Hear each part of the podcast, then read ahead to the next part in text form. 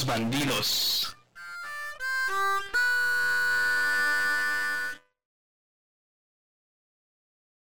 Hola a todos nuestros escuchas y saludamos también a Alan en este nuevo episodio de Los bandidos. Este nuevo episodio que, bueno, al final va a terminar de redundar un poco de lo que hablábamos en el primer episodio, ¿no? Ya tratado de forma más específica de acuerdo a nuestras áreas de expertise. Eh, bueno, a ver, entonces justamente para retomar lo que mencionábamos, comentábamos el episodio pasado, el, episodio número uno, que habló justamente de la identidad, en el cual tocábamos justamente algunos de los rasgos, eh, pues que tiene la identidad en, en los individuos, ya sea identidad personal, ya sea identidad cultural y algunos otros. ¿Nos podrías decir rápidamente qué es la identidad para recordarlo, Alan? Sí, hablábamos un poco que independientemente de los diferentes sentidos de identidad, pues eran rasgos o características que iban definiendo al ser humano, ¿no? Podían ser condicionantes sociales, condicionantes familiares, las propias características o comportamientos de la persona y la sociedad, la cultura, la educación, el género, entre otras cosas. Ok, ok. A ver, partamos justamente de eso para identificar. ¿Por qué una marca debería de tener identidad? Porque al final, hoy lo que, hoy en día, con la mayor cantidad de productos que existen, toda la oferta que se ofrece, pues creo que en algún momento se cayó en este sentido de la homogeneización o la parte de que los productos no ofrecían una propuesta diferente, ¿no? Y que al final, pues eran productos en un estante. Entonces creo que hoy en día al generar esta identidad de marca, estos rasgos, estas características, estos, estos valores se volvió fundamental para las marcas para buscar la diferenciación de su competencia y de los demás productos. Oye, y entonces, a ver, resulta importante la identidad porque así yo como consumidor puedo eh, identificarme con una o con otra marca, ya sea empresa, ya sea producto específico o algo de nicho, ¿no? Pero, ¿por qué sería o, qué le dirías a nuestros escuchas para que pudiéramos identificar cuáles son las diferentes marcas? Por ejemplo, ahorita me viene a la cabeza las dos grandes refresqueras eh, del mundo, pues obviamente, pues sí, las puedo identificar entre ellas. Una es de color rojo, una es de color azul, pero dentro de esas mismas compañías tienen submarcas. ¿Crees que sea importante eh, identificar estas submarcas como nuevas marcas?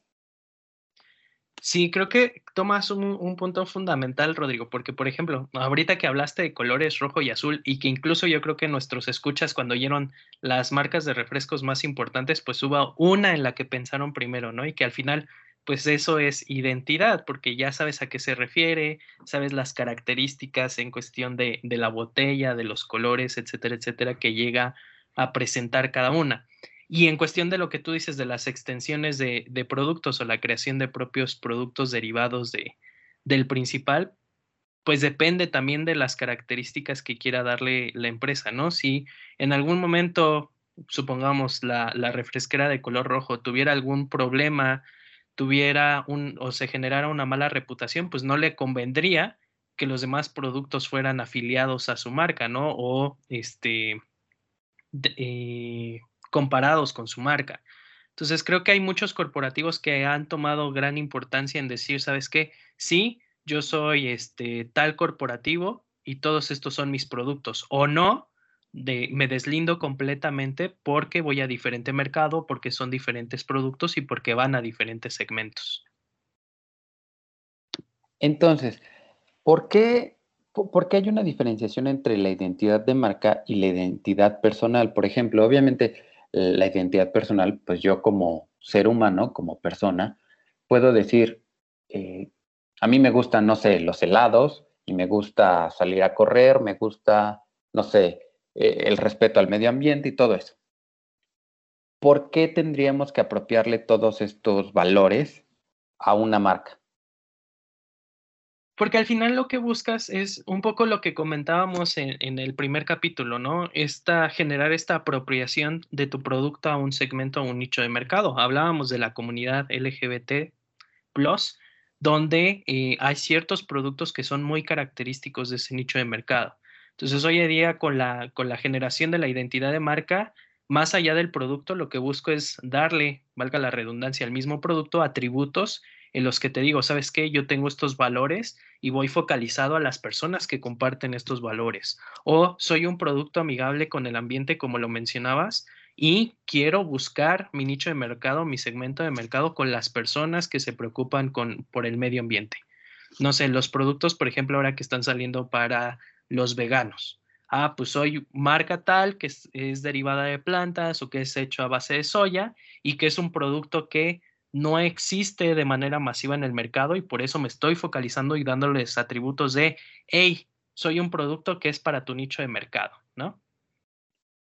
Que en este caso pasa lo que nos comentaban eh, en el episodio pasado, la retroalimentación eh, de la identidad eh, queda expresa, queda explícita, porque hay una adhesión por parte del individuo justamente a esta marca que es un compuesto no solo de gráficos, no solo de personas, sino incluso de valores, incluso valores económicos, y a partir de eh, esta adhesión, esta pertenencia que tiene un individuo a tal grupo, como nos decías los veganos, pues yo puedo decir, ok, ¿con qué marcas, con qué compañías yo eh, pues interactúo justamente porque tienen esos valores, ¿no? Queda ahí eh, de manera explícita la retroalimentación, que era algo de lo que nos comentabas el episodio pasado, ¿no?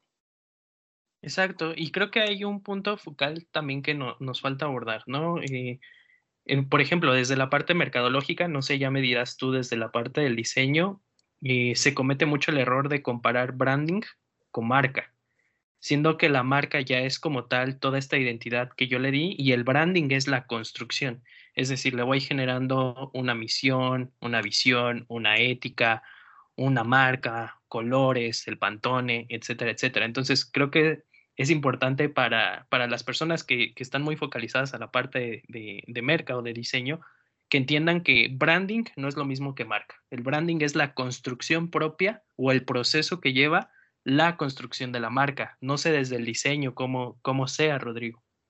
Pues mira, el branding eh, como parte del diseño gráfico, bueno, en general del diseño, nos habla de eh, darle un rostro, darle atributos identificables justamente a la marca, que en este caso pues, son algunos de los que ya nos mencionabas, ¿no? El color, que en este caso pues casi siempre se ocupan colores Pantone para que sean muy, muy específicos. En este caso, pues tener un color identificable me permite a mí como, como marca diferenciarme de otras marcas que podrían estar en, el, en la misma categoría, ¿no? Vaya, en este caso mis competidores que pueden ser directos o indirectos. Eh, también es importante recordar que eh, tenemos diferentes posibilidades. En este caso puede ser logotipo, imagotipo, isotipo y algunas otras variantes. En la parte del día a día, pues las personas le van a identificar como logotipo a todo lo que indique su nombre o sea su, su representación visual, ¿no?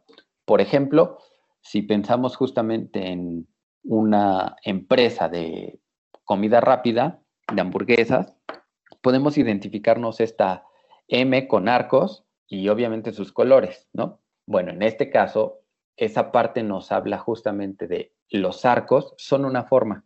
Yo puedo identificarla y debe de tener ciertas medidas y todo eso, ¿no? Si yo varío, si yo cambio la estructura o las dimensiones de esa forma, pues ya no lo voy a identificar como el mismo elemento, sino que estoy haciendo una deformación, una modificación a la marca. Y es aquí donde aparecen eh, términos como trademark o copyright, como registro de marca y algunas otras variantes, ¿no? Entonces, eh, a ver, por ejemplo, Alan, ¿cuáles serían los beneficios que me da a mí generar la identidad de una marca? Pues primero, la lealtad del consumidor, ¿no? Viéndolo desde la, desde la parte mercadológica, porque al final lo que ya mencionábamos anteriormente, genera como una cierta interacción, una cierta dinámica entre tú como marca con el usuario, porque eres un producto que va 100% dirigido para ellos, ¿no?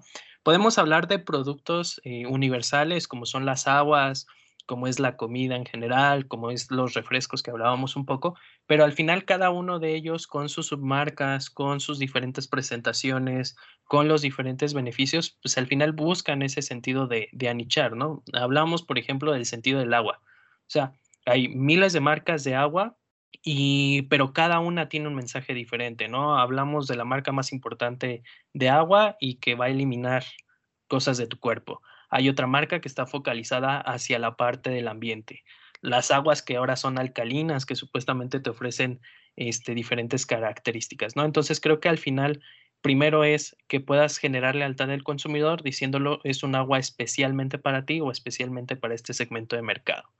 Posteriormente viene eh, la parte del valor de la marca, ¿no? Que, que el valor de la marca va directamente relacionado con el valor que le ofreces o con la diferenciación que ofreces sobre eh, los demás productos que existen en el mercado. Entonces, creo que esos dos son los principales beneficios y que al final obtienen rentabilidad dentro de la propia marca conforme se vayan posicionando. Ok, entonces, ¿cómo deberíamos nosotros de construir una marca en nuestro país, en México, pero que no solo eh, pues se limita ahí, ¿no? La verdad es que la región latinoamericana tiene como características muy parecidas y en este caso acostumbramos, estamos como acostumbrados a consumir justamente algo de lo que nos llega de, Norteamérica, ¿no? Pues yo, fíjate, principalmente creo que hay un, punto que debemos de conocer que es eh, el entorno, ¿no? Creo que el entorno juega un papel importante para saber si tu producto y tu marca a su vez es llamativa, puede competir, si cumple con los, con los lineamientos incluso de, de las políticas nacionales o internacionales. No hablo en sentido de colores, en sentido de la propia composición del producto, que hay ciertos colores que, se, que significan lo mismo, que más adelante podríamos hablar de la psicología del color y si significan lo mismo aquí en México que en otros países. Y también creo que eh, es importante como tal, como bien lo mencionaba, eh, el entorno juega un papel súper importante a la hora de realizar, ¿no? Yo creo que los de negocios, los de merca, incluso los de diseño, en algún momento eh, nos meteremos en, en, alguna disputa por, por la parte del FODA, ¿no? Muchos dicen, ok, sí es importante, otros dicen, ay, ya estoy harto de hacer un FODA, y otros dicen, no sirve para nada. Pero pues al final son cosas que se tienen que contemplar nos enseñan a nosotros a hacer un FODA pues muy simple de así, ah, pon en fortalezas tu calidad, en oportunidades crecimiento de mercado, en amenazas la competencia y eh, en debilidades, no sé, tu falta de experiencia. No lo hacemos muy básico cuando verdaderamente el entorno implica motivaciones mucho más grandes y mucho más complejas, sobre todo en un mundo tan globalizado como en el que vivimos. Yo creo que eso es fundamental, entender el entorno y creo que tú lo mencionabas, ¿no? Entender el consumidor para ver verdaderamente cuáles son sus necesidades. Ok, sí, y justamente aquí vienen ya las, los pleitos, los conflictos entre ustedes, los creadores de negocios, y nosotros, los diseñadores. No es algo nuevo, la verdad es que siempre ha sido eh, pues uno de los roces que tenemos ahí, porque ustedes como creadores eh, pues de marca, de negocios, tratan de identificar la parte rentable, tratan de identificar algunas otras cosas, mientras que nosotros, como creativos, como personas eh, visuales y creadores de contenidos, procuramos hacerlo como en esta versión más romántica, por así decirlo, y nos enamoramos justamente de nuestros gráficos y nuestros bocetos incluso, ¿no?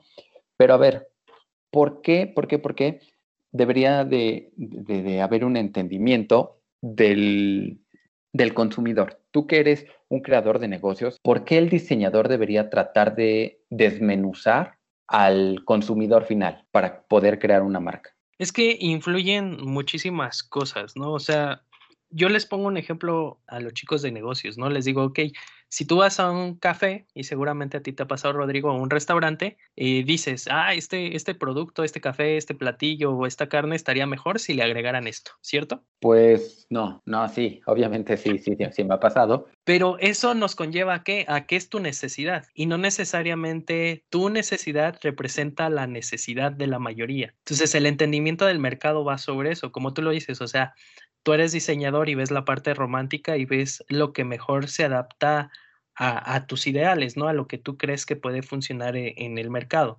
Pero al final es verdaderamente idear o compartir lo que es el entorno y el consumidor a los gráficos, a las tendencias incluso que se están generando para saber si se puede visualizar de forma adecuada o si se puede rentabilizar la marca. Eh, les pongo un ejemplo, ¿no? La, la refresquera más importante que usa los colores rojo y negro, pues, eh, al final son, son colores que ya la distinguen a ella, ¿no? Pero hubo un tiempo donde surgió una marca, creo que es mexicana, ya me corregirá si no, que sacó los mismos colores y lo que buscó en su distribución es ponerse al lado de, de, esta marca importante y como el comportamiento del consumidor era de nada más identifico los colores y los subo independientemente de si reviso la marca o no, pues les funcionó.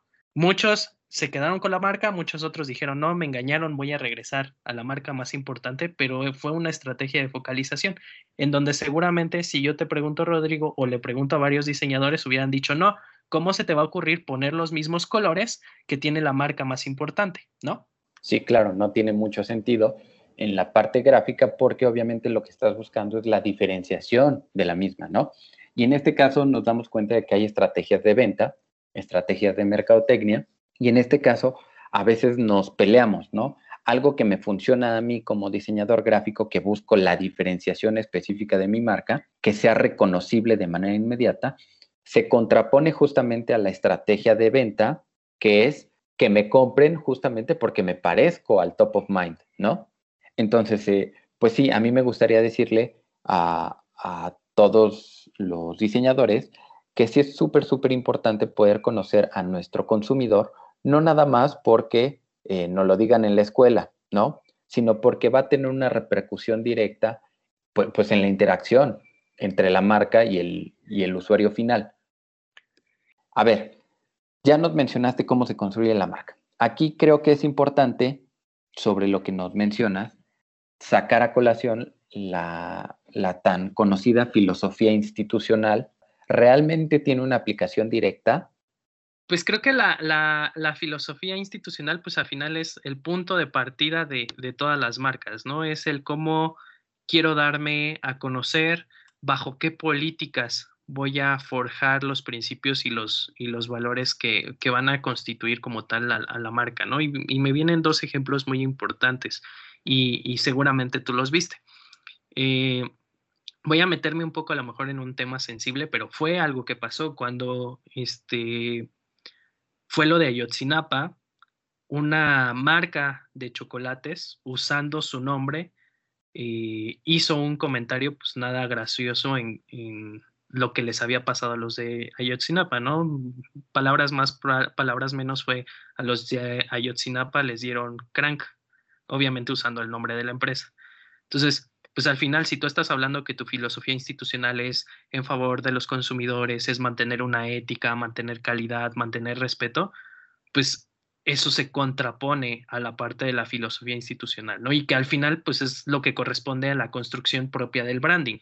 Entonces, tienes que ser mucho, muy cuidadoso con el tipo de contenido que generas, con que el contenido que tú buscas realizar, sean videos, sea una publicidad impresa, sea escrita, sea audiovisual o sea en redes sociales, pues que al final respete esa filosofía institucional.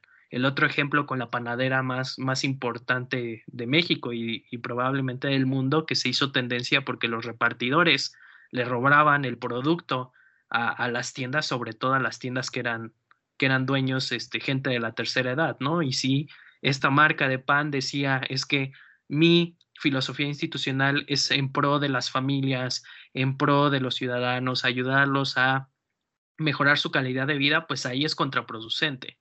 Entonces creo que al final sí es importante que construyas tu misión, tu visión, tus valores, pero más allá de construirla es que comuniques de forma adecuada a todo el personal de la empresa y que los hagas casarse con esa filosofía institucional, porque al final son los que tienen interacción directa con el cliente, ¿no? Representan a, tu empresa, representan un uniforme y si hay un comportamiento indebido, no se van a ir contra Rodrigo, ¿no? Sino se van a ir contra la marca, porque representas a la marca como tal.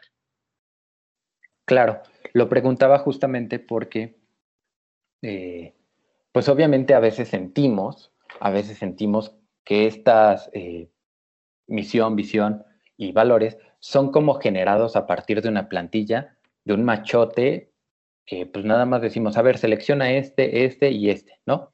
Y obviamente te da como ahí una redacción eh, pues genérica, por así decirlo, ¿no? Tal vez podríamos identificar en todas las misiones y visiones términos muy parecidos, redacciones muy parecidas, pero no es tanto justamente lo que dice ahí, sino cómo lo transmites a tu gente, a tus empleados incluso, ¿no? Porque no se trata justamente de que se quede ahí en el papel, sino de que permee justamente hasta tu usuario final, ¿no? Entonces, eso es súper, súper importante. Aunque veamos a veces las visiones, las misiones y los valores como sacados eh, de una plantilla genérica, no olvidemos que eso eh, le llamaríamos son los cimientos justamente para darle fundamento y credibilidad a la marca, ¿no? Y aquí aparece justamente lo que nos decías hace rato. Branding es diferente a identidad de marca. Diríamos que la identidad de marca está ya establecida. Es, eh, pues por así decirlo, el entendimiento del usuario acerca de tu marca, ¿no? El branding es cómo se va construyendo y por lo tanto es algo que va evolucionando y día a día pues va siendo para arriba o para abajo, ¿no? En este caso, en, las crisis de marca que nos mencionabas de esta empresa de chocolates, pues obviamente ese acto no le favoreció en nada justamente a la marca. Funcionó como un acto de branding. ¿Por qué? Porque va construyendo, sí, eh, de manera negativa a la marca, ¿no? A partir de esa estrategia que sí generó como mucha publicidad y por ahí ya tocaremos en algún otro momento la frase de cualquier publicidad, incluso la mala es buena, ¿no? Eh, pero por ahora vamos a decir que este acto, a pesar de, todo, sí es un acto de branding porque está interactuando directamente con la marca, ¿no? Mientras que la identidad de marca se ve afectada por eso. Entonces, para resumirlo, digamos que la identidad de marca es algo que ya está establecido y que se ve atacado por las estrategias, ¿no? Mientras que el branding es algo que día a día va evolucionando a partir justamente de las eh, estrategias o acciones que lleves a cabo, ¿no? Sí, así es, y, que al final eh, tienen que ir eh, evolucionando, ¿no? Ahorita que mencionábamos un poco de las de las marcas y que se tienen que ir adaptando también a los tiempos. Recuerdo, y, seguramente tú también lo viste, Rodrigo, este producto de, la panadería más importante que cambió el nombre de uno de sus productos, valga la redundancia, por eh, podría influir en la discriminación racial, ¿no? Y lo que hicieron fue modificar esta identidad del producto para adaptarlo a estas nuevas tendencias, porque a la larga podría haberles generado una mala identidad de marca. Entonces, haciendo referencia a las dos diferenciaciones que tú hiciste, el branding como tal fue el nombre que ya tenían. Y la identidad de marca fue esta reconstrucción o esta innovación a la adaptación como tal de los tiempos que se venían para evitar conflictos posteriores y que esto generara una mala reputación de la marca. Mm, aquí me gustaría que nos mencionaras, existen como estas marcas obviamente comerciales que yo voy a, a las empresas de, a, los comercios, a las empresas de retail, y puedo identificar en los anaqueles diferentes productos, ¿no? Pero también tenemos otros tipos de marca. Tenemos marcas personales, marcas país o marcas ciudad. ¿Qué es esto? ¿Qué es una marca ciudad? Sí, al final tiene la misma función tanto de la parte de marca personal que lo mencionabas como la marca de, de los productos o empresariales, ¿no? Pero esto va 100% focalizado a, capitalizar la reputación o de un país o de una ciudad. Es decir, no solo tiene que ver con cuestiones turísticas, eh, el ejemplo de México, ¿no? Que tenemos la marca país de Visit México, que va focalizado a marca ciudad de Visit Ciudad de México, Visit Monterrey, etcétera, etcétera, sino también tiene que ver con la parte de inversiones, tiene que ver con la parte de exportaciones, tiene que ver con la parte de decir, hey, México es un país importante que ofrece estos, estos y estos beneficios para que traigas tu empresa, para que traigas tu producto, para que vengas a invertir o a generar proyectos en el propio país, ¿no? Y a ver, justamente entonces nos damos cuenta de que la marca país, llamémosle México en este caso, porque pues, de acá somos, este, pues es un sinfín, es un cúmulo de cosas que se ve afectado justamente por sus estados, por sus marcas ciudad, por sus marcas eh, específicas como las panaderas que tenemos aquí, como las refresqueras específicas de nuestro país y demás. Podríamos decir que todo eso al final termina construyendo una marca país, ¿no? Exacto, y también el entorno. O sea, por ejemplo, no sé, noticias recientes, ¿no? De que le quitan la calificación de seguridad a México en cuestión del aeropuerto, que, que, más adelante lo vamos a tocar. O sea, esa calificación que te reducen porque no tienes buena seguridad en un aeropuerto afecta a tu marca país, porque ¿qué estás comunicando?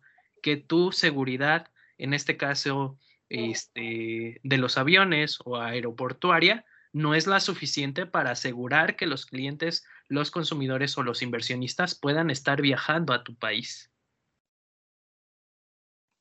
Y al final del día, la parte gráfica es, solo un reflejo más de esta pues discrepancia, ¿no? Justamente que haya eh, un gráfico para un aeropuerto que viene a sustituir justamente el super megaproyecto que se armó en la administración pasada, con muchas cosas eh, de ingeniería y tecnología de punta, se sustituye justamente por algo un poco más, eh, llamémosle austero, pero el problema no es ese, el problema es que justamente al momento de mencionar la gráfica de este aeropuerto, de estas instalaciones, pues te das cuenta de que no hay una seriedad del, proyecto. Justamente los gráficos no son reconocibles, no son sintéticos, eh, no representan la identidad ni del aeropuerto ni del país. Eh, tiene ahí unas cosas eh, muy como de, ejercicio de secundaria que se crea justamente para uno de los proyectos que venían a ser el, el, apuntalamiento de esta administración, ¿no? Entonces, justamente nos damos cuenta que la parte gráfica es un reflejo de las discrepancias que hay entre pues, lo que nos decías, ¿no? Eh, si se va a quedar algo de la administración pasada o no, eh, va generando como estas disociaciones y pues al final lo vemos ahí, ¿no? Eh, acerca de que no hay una planeación estratégica y, gráfica para darle sentido justamente al aeropuerto, ¿no? Ya más allá de si es viable, como decías, el de Texcoco o el de Santa Lucía y todo eso, bueno, no tendría por qué haber afectado directamente en la creación de la marca, porque al final del día tú como creador de, gráficos debes de hacer lo máximo y lo óptimo, lo ideal. Entonces, creo que estos ejemplos son como muy, muy claros y muy interesantes que nos darían para episodios eh, enteros. Pero bueno, para concluir, ¿qué le dirías a nuestros escuchas?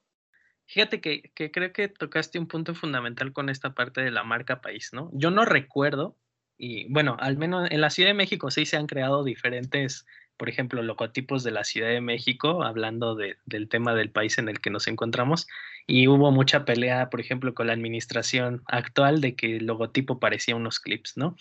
Pero yo no recuerdo en años anteriores, y tú me dirás, yo no recuerdo el, logotipo del Aeropuerto Internacional de la Ciudad de México actual, si se hizo, si no se hizo, si tiene una focalización o no tiene focalización.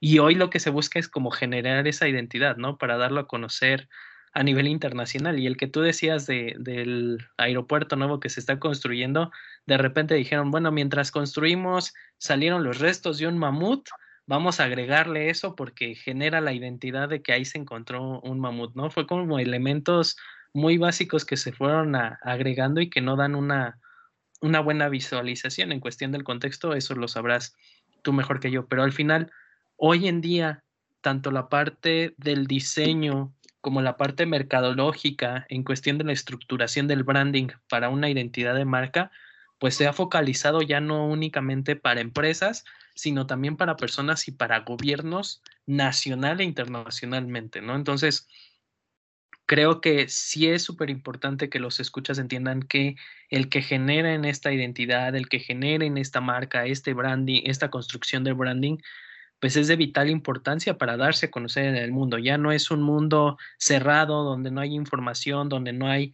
eh, dónde plantearse o dónde focalizarse. El, boom de las redes sociales también vino a acentuar muchísimo eso y que al final todo es visual y que si no haces visual esa identidad, si no haces visual esas características específicas que tú como persona, como empresa o como institución tienes, pues llegas a ser uno más del montón, ¿no?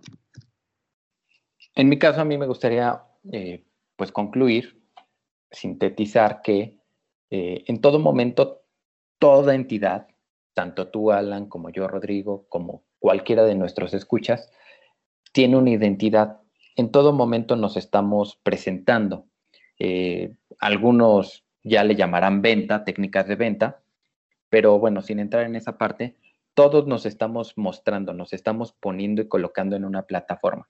Ya lo mencionabas, ya sea en redes sociales, ya sea cuando entregas tu tarjeta de presentación, siempre ha habido una identidad de marca para cada uno de, los individuos que existen en este planeta todos los seres humanos los hemos tenido. Hemos tenido incluso familias súper importantes en la antigüedad eh, y todos ellos tenían sus, escudos de armas y esto era pues justamente una representación de lo que eh, componían, ¿no? No olvidemos, no creamos que esto de armar un logotipo para mí es como mucho ego, es una parte egocéntrica, no, para nada la realidad es que es una forma de transmitir eh, pues mis ideales, mis valores. Entonces, eh, yo diría, tratemos de comunicar de manera congruente a partir de colores, a partir de formas y por supuesto a partir de una narrativa consciente, no como lo del mamut, eh, lo que en realidad debería de saber la gente a partir de mí y cuando eso lo transmito a una marca, deberá de ser igual. ¿Qué es lo que yo quiero que el consumidor final sepa que es importante para mí como marca de refrescos, como marca de pan, como marca de autos o de lo que sea, ¿no? Siempre es de, vital importancia conocer este sentido y sobre todo, eh, punto importante, añadirse a las tendencias, ¿no? Buscar siempre cómo eh, entender que el branding o la marca no es para siempre, siempre mantiene, sí, una identidad, una estructura, pero que al final se tiene que ir adaptando con base en las necesidades y con base en las tendencias que existen actualmente. Entonces creo que eso es lo principal que, que, teníamos que tocar en este episodio de, de, los bandidos y que al final pues estamos abiertos a, a, la sugerencia de los escuchas para ver qué otros temas les interesa que, que abordemos y desde qué perspectiva también y pues esperamos sus comentarios. Nosotros nos despedimos de, este, de esta segunda emisión de, de este programa, esperando verlos y escucharlos nuevamente en el próximo episodio. Y pues listo, les mandamos un abrazo, un saludo, bye bye. Nos vemos.